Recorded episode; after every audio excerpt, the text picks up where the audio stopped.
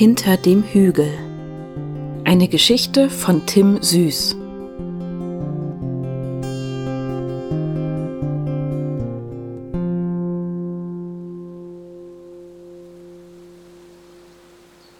Die ersten Glühwürmchen steigen aus dem hohen Gras, das in der Abenddämmerung ruhig und doch voll Leben summt. Drei Schwalben sausen durch die Luft auf der Suche nach fliegender Beute. Über dem Hügel vor ihr erscheint Venus als kleiner silberner Punkt. Sika weiß, dass sie sich zu dieser Abendzeit nicht mehr außerhalb der Ortsgrenzen aufhalten soll. Der alte Konversator hatte sie oft genug gewarnt. Die Dämmerung ist die Zeit der Feen, Kleines. Des Nachts schwärmen sie herum. Sie mögen es nicht, wenn man sich ihren Städten nähert. Alte Märchen sind seine Spezialität. Arthur, was sind Feen eigentlich? Und was wollen sie? Hm, so genau weiß ich das auch nicht. Nur, dass sie klein, flink und nie allein unterwegs sind. Früher hat man sie überall gesehen, aber heutzutage bleiben sie für sich in ihren Nestern. Doch wer ihnen unvorsichtig zu nahe kommt, der erlebt sein blaues Wunder.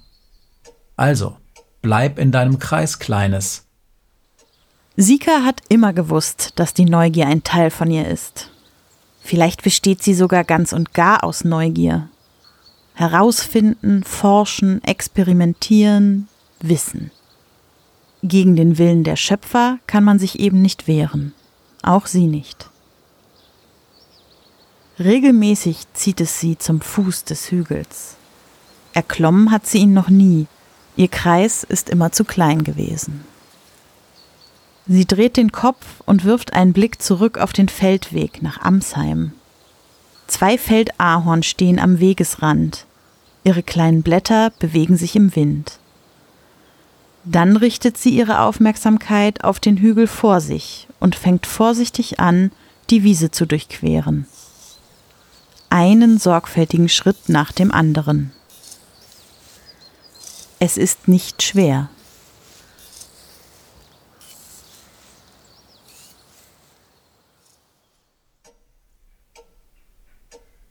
Erzähl mir von früher, Arthur. Von früher, so so. Nun gut. Vor langer, langer Zeit, als die Straßen noch laut waren und die Vögel weiße Striche an den Himmel malten, lag unweit einer großen Stadt ein kleines, einfaches Dorf. Die Schöpfer nannten es Armsheim, und sie lebten mit uns in Harmonie und Tüchtigkeit. Das Dorf war nicht anders als andere Dörfer. Es hatte einen Kern mit unwegsamem Kopfsteinpflaster und Geschäften, viele Häuser mit Gärten und etwas außerhalb ein kleines Forschungsinstitut. Hm. Aber gekannt hast du mich damals noch nicht. Nein, Kleines. Wir waren wenige damals und haben uns kaum gekannt. Warum auch? Es ging noch jeder seiner geregelten Arbeit nach. Es war gut. Wir waren erfüllt von Zweck und Streben und Tüchtigkeit. Selbst als die Löschung kam. Die Löschung. Als sie begann, meinten die Schöpfer, dass es auf dem Land sicherer sei und sind in Scharen aus der Stadt geströmt. Sie kamen mit Fahrzeugen und zu Fuß, in Gruppen und allein. Viele deiner heutigen Freunde haben ihre Schöpfer damals begleitet und sind so nach Armsheim gekommen.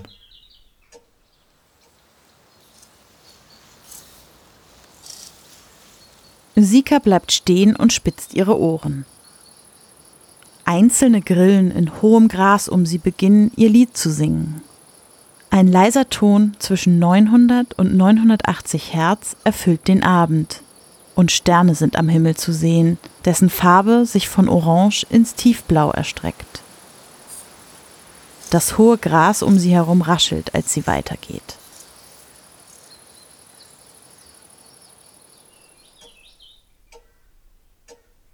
Und was geschah dann, Arthur?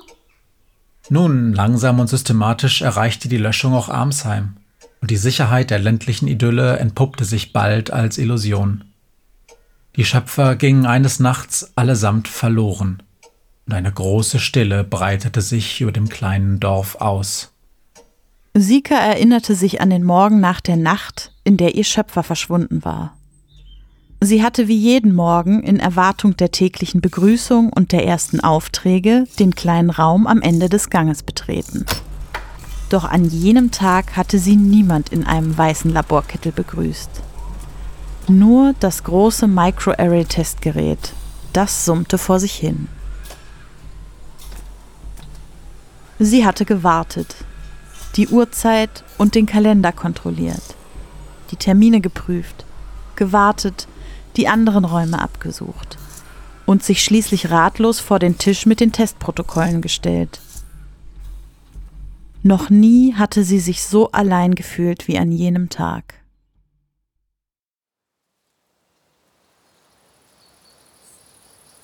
Der Rand der Wiese wird von einem Brombeergestrüpp mit langen Trieben gekennzeichnet. Die Peripherie ihres Kreises. Sika braucht einen Moment, um eine Stelle zu finden, an der sie es durchqueren kann. Sie blickt zurück. Ein sanfter Wind zieht auf, streicht über das hohe Gras der Wiese und zeichnet regelmäßige Wellenmuster darauf. Der Boden ist auf den letzten Metern etwas steiniger geworden.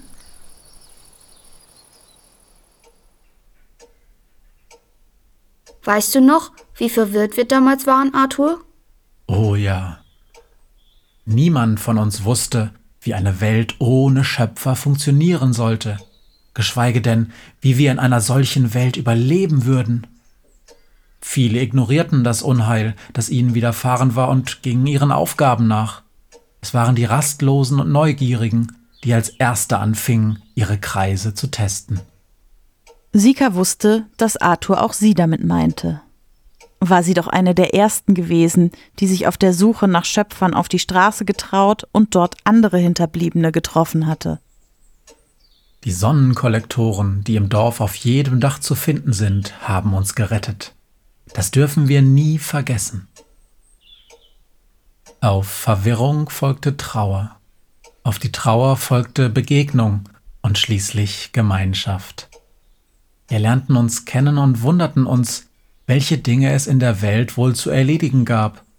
Zwecklos fühlten wir uns, sinnlos. Aber eine neue Routine wurde aus der Zwecklosigkeit geboren, eine Routine, die viele Rituale von damals bewahrte und neue erschuf. Was meinst du damit, Arthur? Nun, nimm beispielsweise Telefix. Die Schöpfer waren verloren, und doch verteilt er immer noch jeden Morgen Briefe und Pakete. Abends sammelt er sie wieder ein. Oder Helene. Sie putzt immer noch zweimal in der Woche das Haus ihres Schöpfers und hält den Dorfkern sauber, wenn der Wind den Staub vom Westen herüberträgt. Die Straßencrew repariert den Asphalt und bessert die Markierungen aus, auch wenn keine Autos mehr die Hauptstraße befahren. Eine neue Routine aus der alten Routine. Sika dachte darüber nach und verstand, dass Arthur auch über sich selbst sprach. Die Konversatoren und Kompagnons hatte die Löschung am härtesten getroffen. Schließlich war ihr Zweck die Unterhaltung mit und von ihren Schöpfern gewesen. Die Verlorenen hatten eine klaffende Lücke in ihrem Tag hinterlassen. Doch nach und nach hatten sie herausgefunden, dass sie sich gegenseitig unterhalten konnten. Sich und alle, die sich auf ein Gespräch mit ihnen einließen. Wie Sika.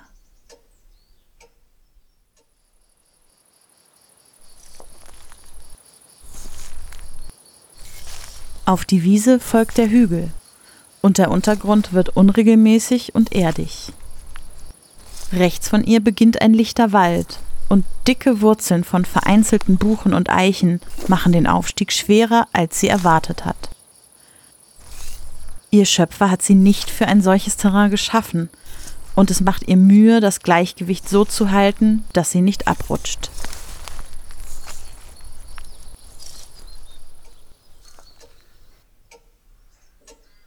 Eine Routine fand sie auch, Ruhe jedoch nicht. Sie hatte jedes Buch, jede Drucksache in Amsheim gelesen und mit ihrem gesammelten Wissen verglichen. Vieles davon verstand sie nicht. Mit den Schöpfern waren auch die meisten ihrer Geheimnisse verschwunden.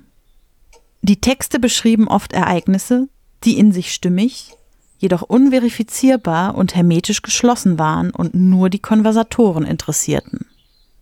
Es sind Geschichten, Kleines. Geschichten erzählt man sich nicht, um zu wissen, sondern um in ihnen zu leben. Aus diesem Grund fing sie an, ihre Aufmerksamkeit der überprüfbaren Welt zu widmen. So oft es ihre Pflichten in der Gemeinschaft erlaubten, erkundete sie die Gegend, kartografierte Wege und erstellte Kategoriensysteme von Tieren und Pflanzen, Überresten und Artefakten, den Sternen am Himmel und dem Staub am Boden. Nicht selten führten sie ihre Streifzüge an den Rand ihres Kreises, die Wiese mit den Glühwürmchen und den Hügel. Vor sich sieht Sika eine Eidechse, die eine Ameisenstraße entdeckt hat. Die Erschütterung lässt sie flink zwischen die Steine huschen. Der Weg den Hang hinauf ist noch steiler geworden und Sika spürt die Anstrengung in ihren Gelenken. Allmählich wird sie müde. Sie hat die Hälfte der Strecke nach oben geschafft. Die Konstruktion an ihrem Torso fühlt sich immer noch ungewohnt an. 14 mittelgroße Graphen-Akkus, die sie notdürftig zu einem Zusatzaggregat verlötet, mit einem Standardladestecker versehen und mit Isolierband an ihrer Außenhülle befestigt hat. Elektronische Schaltungen sind nicht ihr Spezialgebiet und die zusätzlichen zweieinhalb Kilo bringen ihr Gleichgewicht durcheinander. Aber sie werden ihr hoffentlich helfen, nach Amsheim zurückzukehren. Was glaubst du? Wo sind die Schöpfer hingegangen? hat sie viele ihrer Freunde gefragt. Einige hatten sich mit ihrer neuen Realität abgefunden und winkten desinteressiert ab. Du mit deinen Fragen. Hilf mir lieber, den Teppich zu waschen. hatte Helene ihr schroff geantwortet. In den letzten Wochen waren wieder Staubwolken nach Amsheim geweht worden, und sie hatte unglaublich viel zu tun. Andere waren noch immer verwirrt und lauschten anstatt zu antworten lieber den Ausführungen der Konversatoren. Darin ging es meist um die Diskussion zweier Ideen, die im Streit standen. Die eine, dass die Schöpfer Amsheim für immer verlassen und die Welt den Hinterbliebenen geschenkt hätten. Die andere, dass die Schöpfer unzufrieden gewesen wären und erst dann zurückkämen, wenn all die offenen Aufgaben erledigt wären. Sika fand für beide Ideen keine Anhaltspunkte.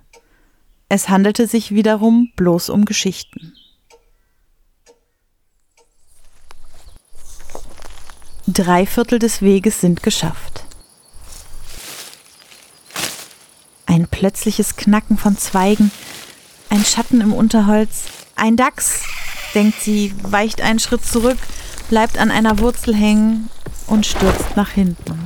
Die Fliehkraft wirbelt ihre Arme auseinander. Sie zieht den Kopf ein und landet mit voller Wucht auf ihrer Seite. Wenn sie sich nicht mit aller Kraft an einem Kiefernast festgehalten hätte, wäre sie den ganzen Hang wieder hinuntergerollt. Sika rappelt sich langsam auf und betrachtet ihren ramponierten Rumpf. Auf ihrer linken Seite hängen die Überreste ihres Zusatzaggregats. Die sorgfältig verlöteten Drähte sind gekappt und zerrissen. Sie entfernt die restlichen Batterien und lässt sie auf den weichen Erdboden fallen. Am Himmel über ihr war das letzte Orange der Dämmerung durch ein blasses Lila ersetzt worden. Bald wird sie die Sterne sehen können. Arthur, was ist das Matratzenparadies? Asku hat mir davon erzählt. Er sagt, die Schöpfer seien an den Ort ihrer letzten Aufgabe im Matratzenparadies gerufen worden. Aber ich weiß nicht, was das bedeutet. Erklärst du es mir? Ich werde es versuchen. Das Matratzenparadies ist eine alte Legende. Nach der Löschung haben manche von uns weise Schriften der Schöpfer gefunden. Sie sprachen von Ausbreitungen, die zu einem Punkt der Sammlung führen. Dieser Punkt wird Matratzenparadies genannt. Aber niemand weiß, was das bedeutet, ob dieser Ort existiert und wo. Asko sagt, er glaube, dass es im Westen außerhalb des Kreises liegen würde. Wer weiß. Ich hingegen glaube, dass dieses Wissen nicht für uns bestimmt ist. Was die Schöpfer uns nicht zeigen wollen, das werden wir nicht finden. Die Hügelkuppel ist eine schmale Fläche mit einem kleinen Pfad, der von vereinzelten Schneeball- und Holunderbüschen gesäumt ist und in steilen Serpentinen durch einen lichten Birkenwald den vor ihr liegenden Hang herabführt. Was dahinter liegt, kann Sika im Zwielicht nicht ausmachen. Sie beginnt den Abstieg durch den Wald. Der Abstieg ist schwierig und sie muss sich mehrere Male an den dünnen Birkenstämmen halten, um nicht abzurutschen. Ihr Hilfsscheinwerfer beleuchtet den Pfad. Ein großes Waldeichhörnchen huscht über ihr erschrocken den Baumstamm hoch. Acht Spitzkehren später flacht der Pfad ab und führt an einem Maschendrahtzaun entlang. Der verrostete Draht wölbt sich an Wurzelwerk und Tierbauten. Laub raschelt unter Sikas Füßen. Sie ist müde.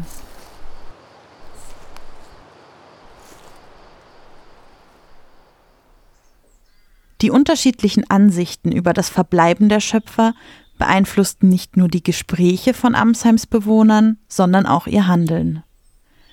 Messlers Brautkleider in der Nähe des Dorfbrunnens wurde zu einem besonderen Ort für die Retournisten. Raoul, einer der Kompagnons, hatte damit angefangen, Gespräche mit den im Schaufenster stehenden Geschöpfen zu führen. Andere taten es ihm nach oder brachten kleine Geschenke, die sie auf das Kopfsteinpflaster vor dem Schaufenster legten. Handtaschen, Konservenbüchsen und Serviettenhalter, Socken, Glühbirnen und Einkaufswagen wurden in sorgfältige Arrangements kombiniert und den Schöpferabbildern in ihren weißen Roben offeriert. Sika konnte das Verhalten ihrer Zeitgenossen nicht verstehen. Warum besuchen Sie diesen Ort, Arthur? Raul weiß, dass die Gestalten im Schaufenster keine Schöpfer sind. Sie können ihm nicht antworten. Vielleicht geht es Raul gar nicht um eine Antwort, sondern einfach darum, seine eigene Frage und sich selbst darin zu hören. Das Schaufenster erlaubt es ihm, sich selbst besser zu verstehen und sich nützlich zu fühlen. Mit dem Glauben an die Rückkehr der Schöpfer glaubt er auch an sich selbst. Und was glaubst du? Hm. Ich. Manchmal, Sika, glaube ich, dass die Schöpfer uns mehr gebraucht haben als wir sie.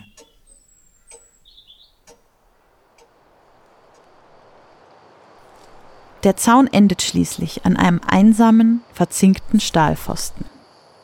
Sika tritt aus dem Wald und es ist Nacht geworden. Vor ihr liegt eine karge Asphaltfläche, die von vielen kleinen Narben durchbrochen ist, aus welchen Gras und Löwenzahn sprießt. Regelmäßige blasse Markierungen erscheinen wie ein abstraktes Muster auf dem dunklen Stein. Linien, Pfeile, Piktogramme.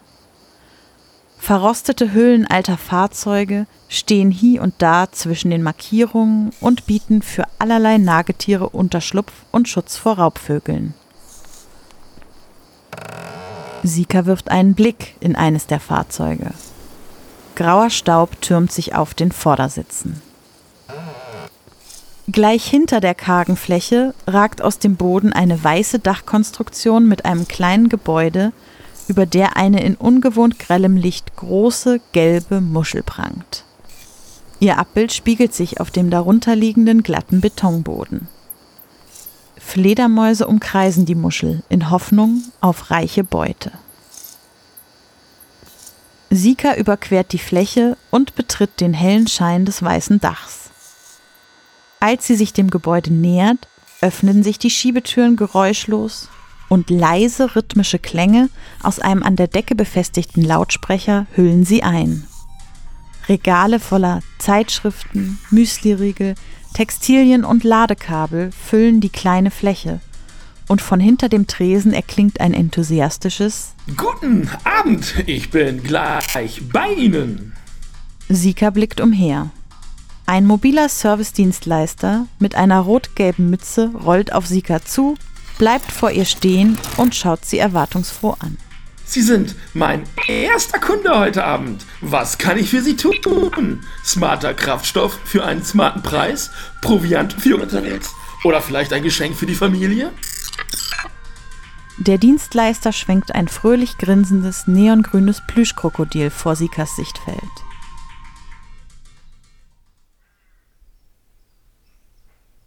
Während die Gemeinde der Retournisten Geschenke an das Schaufenster von Messlers Brautmode oder anderen besonderen Städten offerierte, wuchs auch die Gruppe derjenigen, die nicht an die Rückkehr der Schöpfer glaubten. Erben nannten sie sich, und im Gegensatz zu den leisen, unbeantworteten Fragen von Raoul und seinen Freunden waren ihre Ansprachen laut und pompös. Die drei Elektroingenieure, die sich souverän um Amsheims Kommunikationsinfrastruktur gekümmert hatten und von allen nur das Trio genannt wurden, verkündeten eines Tages, dass sie sich von ihren alten Behausungen und Aufträgen entsagen würden, um das Dorf des perpetuellen Morgens zu konstruieren. Sie zogen eine Truppe technisch und gestalterisch kompetenter Dorfbewohner an, die sie in ihrer Initiative unterstützen wollten. Arthur stand den Erben skeptisch gegenüber. Sie haben recht, sich um die Zukunft Gedanken zu machen und für morgen zu planen. Holz wird morsch und Beton bröckelt. Aber das Trio will nicht bloß die Zukunft herbeiführen, es will die Vergangenheit auslöschen. Und wer seine Geschichte vergessen will, der wird sich selbst vergessen.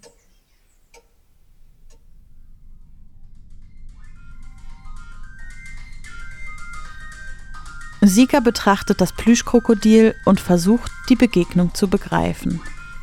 Es ist das erste Mal seit langer Zeit, dass sie einen ihr unbekannten Hinterbliebenen trifft, und so entschließt sie sich zum etablierten Amsheimer Begrüßungsprotokoll.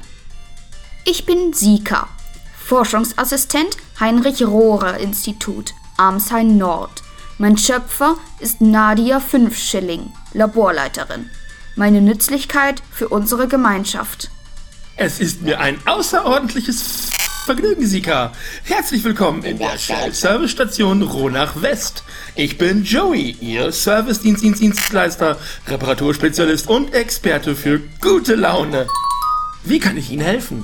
Ich bin auf der Suche nach einem Ort, der Matratzenparadies genannt wird. Weißt du, wo sich dieser befindet? Aber selbstverständlich! Mikes Matratzenparadies liegt gleich auf der anderen Seite des Rastgeländes, vor der Ausfahrt, die rechte Spur nehmen. Mit diesem Shell-Coupon erhalten Sie 10% Rabatt auf Ihre erste Matratze. Rabatte nicht kumulierbar. Sikas Hoffnung leuchtet auf. Das Matratzenparadies. Das Ziel der Schöpfer. Es existiert. Und es ist hier. Wie wäre es mit einem Heißgetränk für unterwegs?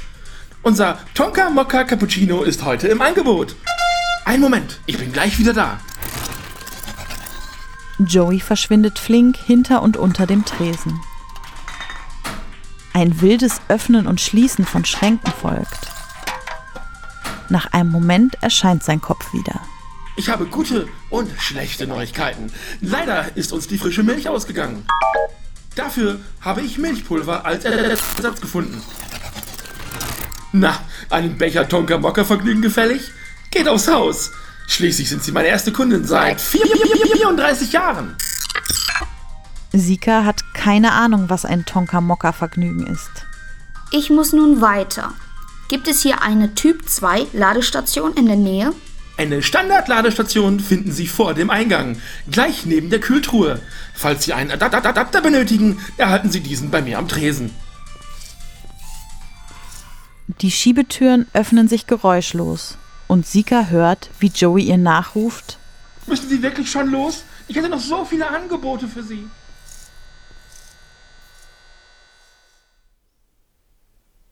Mit Besorgnis beobachtete Sika, wie die Retournisten und die Erben sich in wachsender Abneigung begegneten.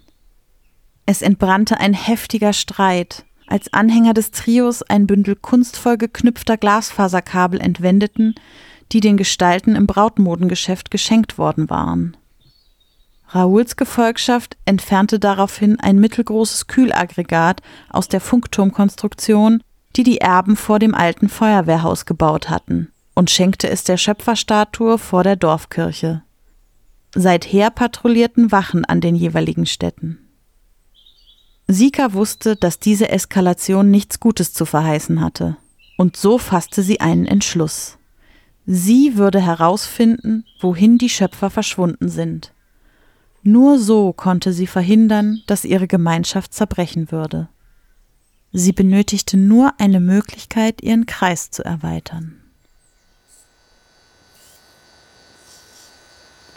Im gelben Schein der Muschel findet Sika die Ladestation und schließt den alten Typ 2 Stecker an ihren Oberschenkel an. Es dauert einen Moment, bis die abgenutzten Kontakte einrasten, aber schließlich pulsiert das blaue Ladelicht und ihre Aggregate füllen sich. Nun wird sie doch nach Amsheim zurückkehren können. In der Dunkelheit hinter der Servicestation nimmt Sika die Umrisse eines großen Gebäudes wahr. Sie überquert eine Rasenfläche, auf der zwei kleine Linden zwischen morschen Holzbänken wachsen. Ein leichter Nachtwind bewegt ihre Blätter im Lichte eines schlanken Sichelmondes und wirbelt Staubwolken auf. Der Rasen wird wieder zu Asphalt. Eine schmale Straße ohne Bürgersteig, auf deren anderer Seite ein schiefes, verrostetes Schild mit einer unleserlichen Aufschrift steht. Dahinter das riesige, unbeleuchtete Gebäude. Sika richtet ihren Scheinwerfer auf dessen Fassade. In großen blauen Lettern prangen darauf die Worte Mikes Matratzenparadies. Auf Bodenhöhe in krakeliger Sprühfarbe geschrieben Fisch oder Schwarm? Stoppt die Technokratur! Sowie neben mehreren großen Türen ein Pfeil und die Worte Eingang Besammlung A. Der Weg scheint zunächst verschlossen doch es bedarf Sika nur ein wenig Kraft und Schwung, eine der alten Türen aufzudrücken.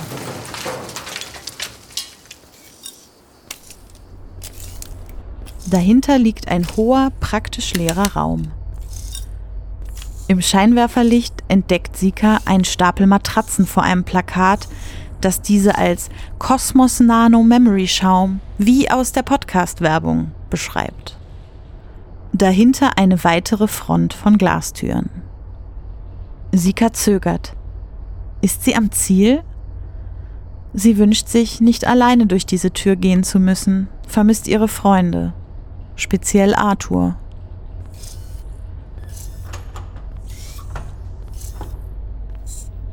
Die Glastür führt in die größte Halle, die sie je betreten hat. Das Licht ihres Scheinwerfers dringt nicht ans Ende der endlosen Gänge voller Betten und Matratzen. Alles ist von einer dicken Staubschicht überzogen, die sich unregelmäßig auf dem Boden und den Betten türmt. Langsam schreitet sie durch den Gang auf der Suche nach einem Zeichen. Irgendeinem Zeichen. Als ihr rechter Fuß hängen bleibt. Sie bleibt stehen und blickt zu Boden.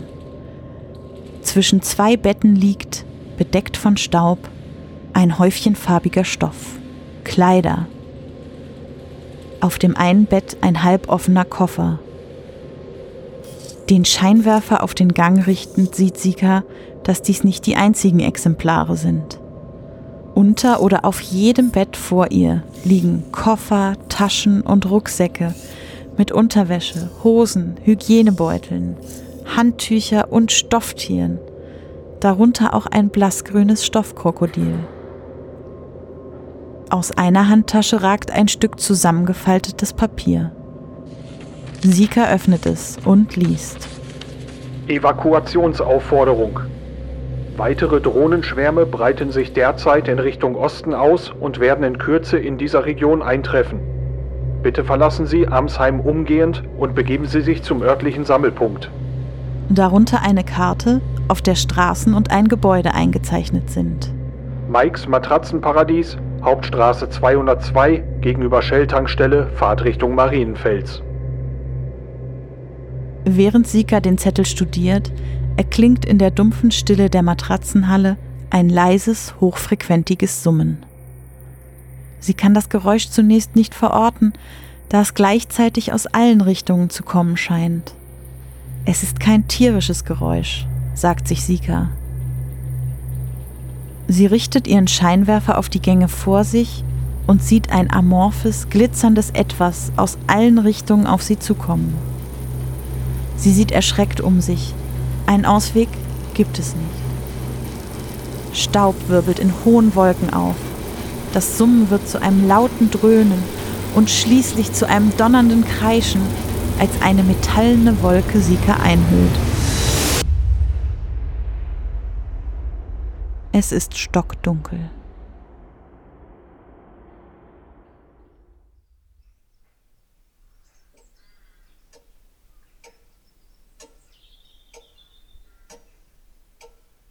Arthur, erzähl mir eine Feengeschichte. Noch eine. Also gut.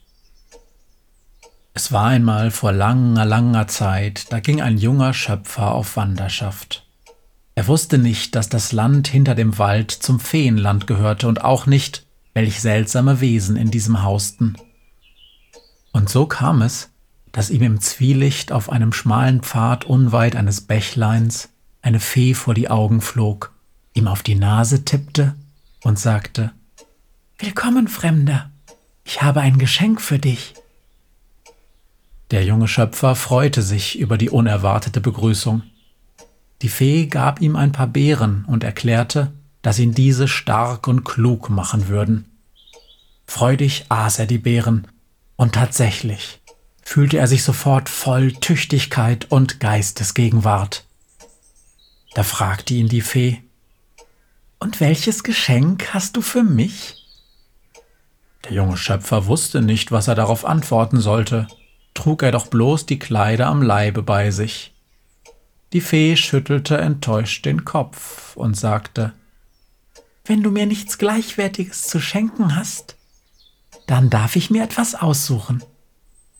Ich wünsche mir die Erinnerung an dich. Die Fee nahm, was ihr zustand, und der junge Schöpfer wurde für immer vergessen.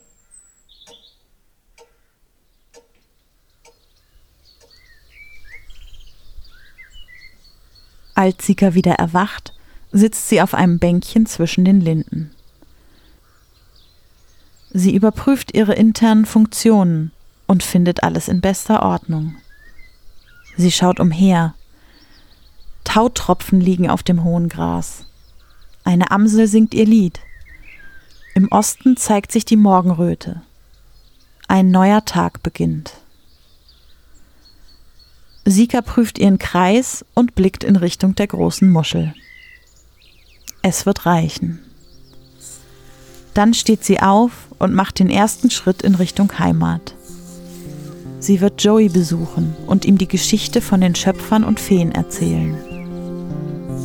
Sie wird sie ihnen allen erzählen.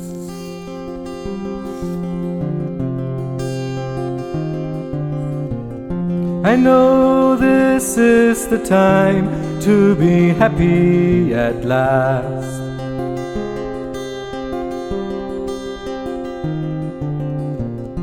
To let the sun shine on the shadows of the past.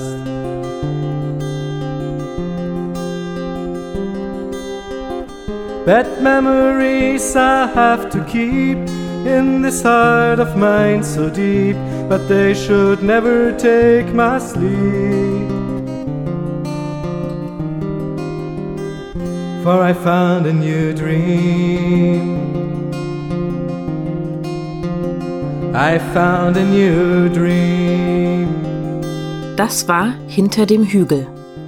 In den Rollen Rebecca Görmann als Erzählerin, Lille als Sika, Matthias Kleimann als Arthur, Steffen Koßmann als Joey, Lars Naber als Evakuationsaufforderung und Blubberfrosch als Helene. Musik von Mr. Electric Demon unter Creative Commons sowie von Uli Gebhardt mit freundlicher Genehmigung. Drehbuch und Produktion von Tim Süß. Diese Produktion entstand im Rahmen der Aktion Weltuntergang des Geschichtenkapsel-Podcasts. I know that I don't want to be restless anymore.